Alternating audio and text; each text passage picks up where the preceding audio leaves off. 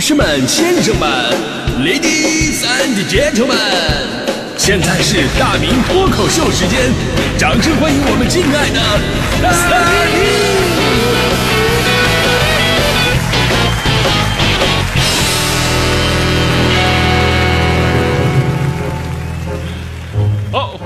到今天的大明脱口秀，我是大明啊。现在啊，咱们说是一个信息爆炸的时代啊。什么是信息爆炸呢？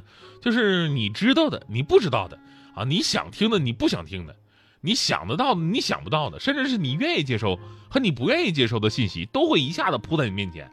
当我们说，如果这些信息它都是真实的，那么多多益善无所谓。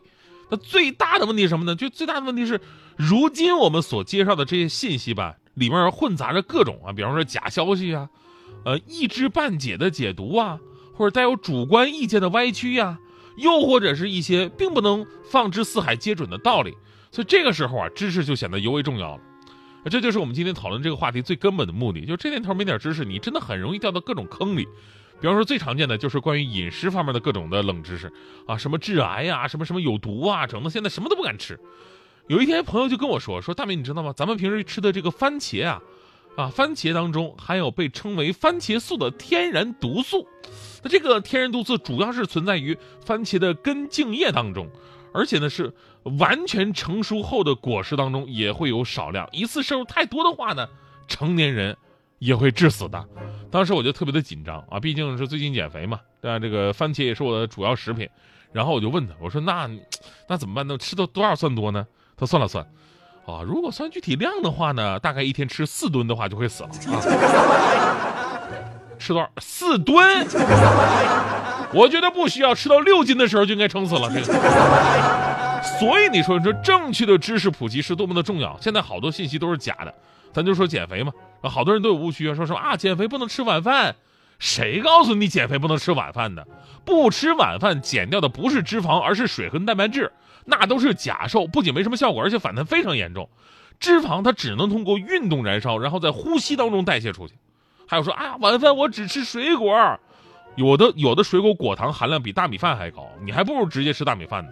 其实很简单，就是合理饮食、适度运动，养好良 sống 的呃养好养好这个良良好的习惯，对吧？然后坚持几个月，一定会有效果的。现在我身边人如果这个减肥方面有什么疑问呢，都会来问我，我都能给他们非常专业的解答。所以呢，我朋友在我身上就总结出一个非常宝贵的经验，那就是一个人知道的减肥知识越多，那么这个人就越胖。所谓这个久胖成医嘛，对吧？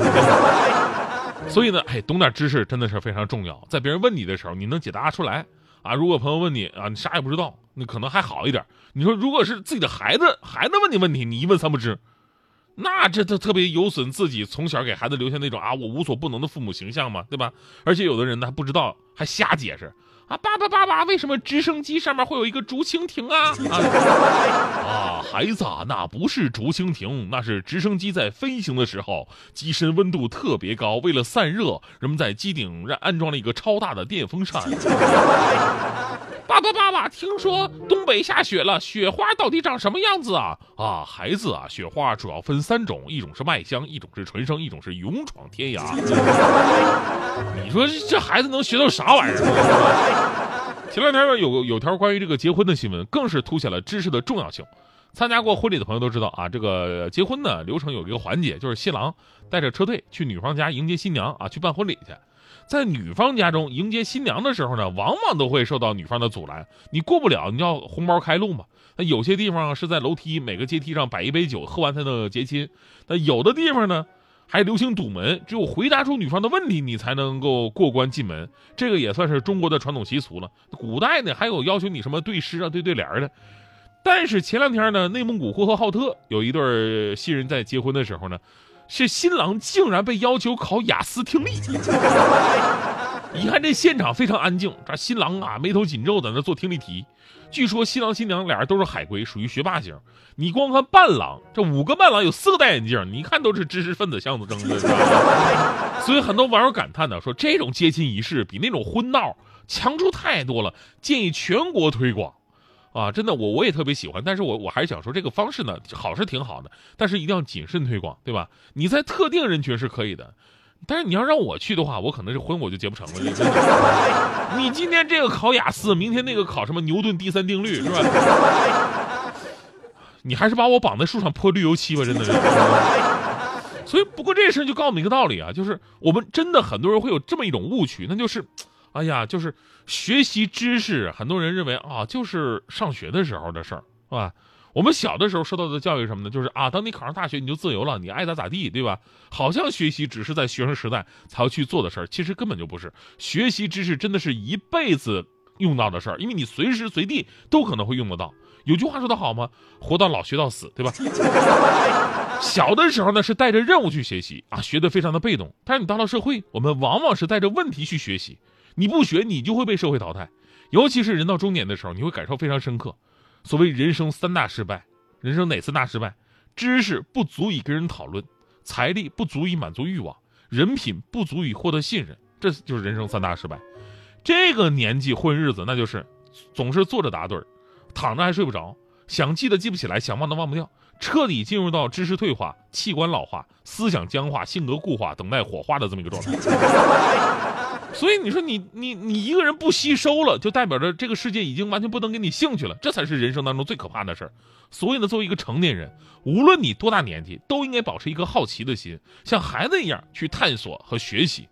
我记得我小的时候看电视，看电视里边这个皇帝啊，皇帝上面的太监，我们都都叫公公嘛，啊叫公公。所以呢，对当时对公公有了一个最初步的理解啊，原来这啊这是公公。那上学的时候呢，老师给我们讲故事的时候，总是把太阳说成太阳公公。然后，然后当时我就我就混乱了，我就产生怀疑了。我说太阳为什么也是公公？到底是谁干的啊？而当我妈妈称呼我爷爷为公公的时候，我就彻底的崩溃了。但是我也不敢问呢。很长一段时间，我的童年都活在阴影里边。所以这个故事其告诉我们道理：其实这个世界上很多事儿啊，我们都是从不了解到了解的。就甭管咱们多大。你是未成年人还是成年人？咱们不懂了，张嘴去问是获取知识最简单的方式。真的别像大迪一样，哎呀，我的天哪！真的，我每我每天近近距离接触大迪啊，真的是，成天做节目，能让他聊点什么，能让他说出点话的，可能就是奶茶。你让他说点什么内容啊，有文化的价值的东西，他都不知道，一问三不知。说谁呢？搁那说谁呢？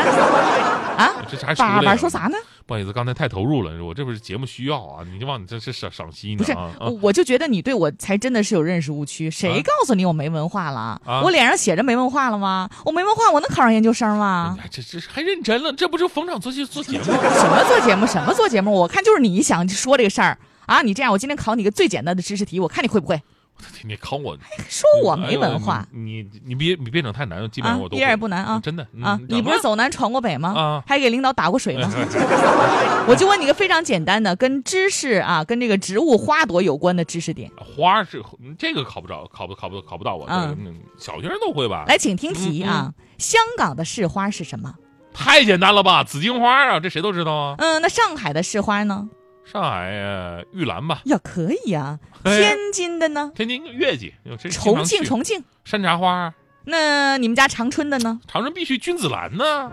成都市花呢？成都应该是木芙蓉。哎呦，没有考住你啊！最后一个啊，北京的市花是什么？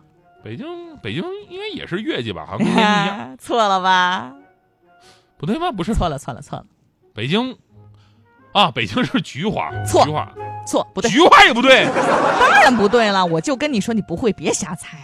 不，不是月就，不是那啥，那什么花啊？所以说呀，做人呐要懂得谦虚，别总嘚瑟，好像自己有多有文化似的。你不有不知道的时候吗？这这次行，这次我认你。那你那你跟我说，那北京市花到底是什么？北京市花多简单呐！就是我呀！啦啦啦啦啦啦啦啦啦啦啦！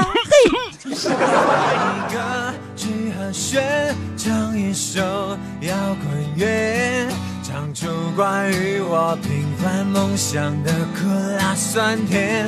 我不是多特别，是不想再敷衍，不想一辈子住一张嘴，没有钱。可怜，没有梦太可悲。我还有爱我的人和一个小小摇滚乐队。我不。想改变残酷的世界，我只想不被这世界改变。我不管明天梦想，在那边，我只要不遗憾的今天。做一个 Apple 人，我拒绝被标签。皮克在右手，心在左边，难道是异类？这时代每个谁都活得有风险，不如做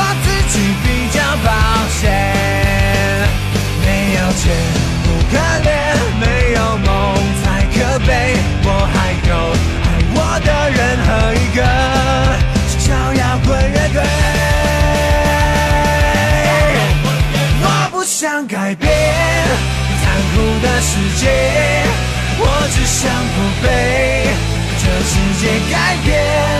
我不管明天梦想多遥远，未来在哪边，我只要不遗憾的今天。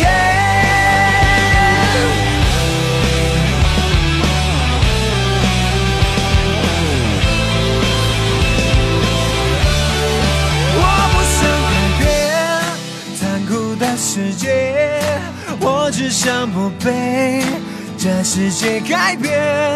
我不怕偏见，我只怕自己从来没遇见，怕活成没表情的人类。我不想改变残酷的世界。中央人民广播电台中国交通广播，From China Traffic Radio。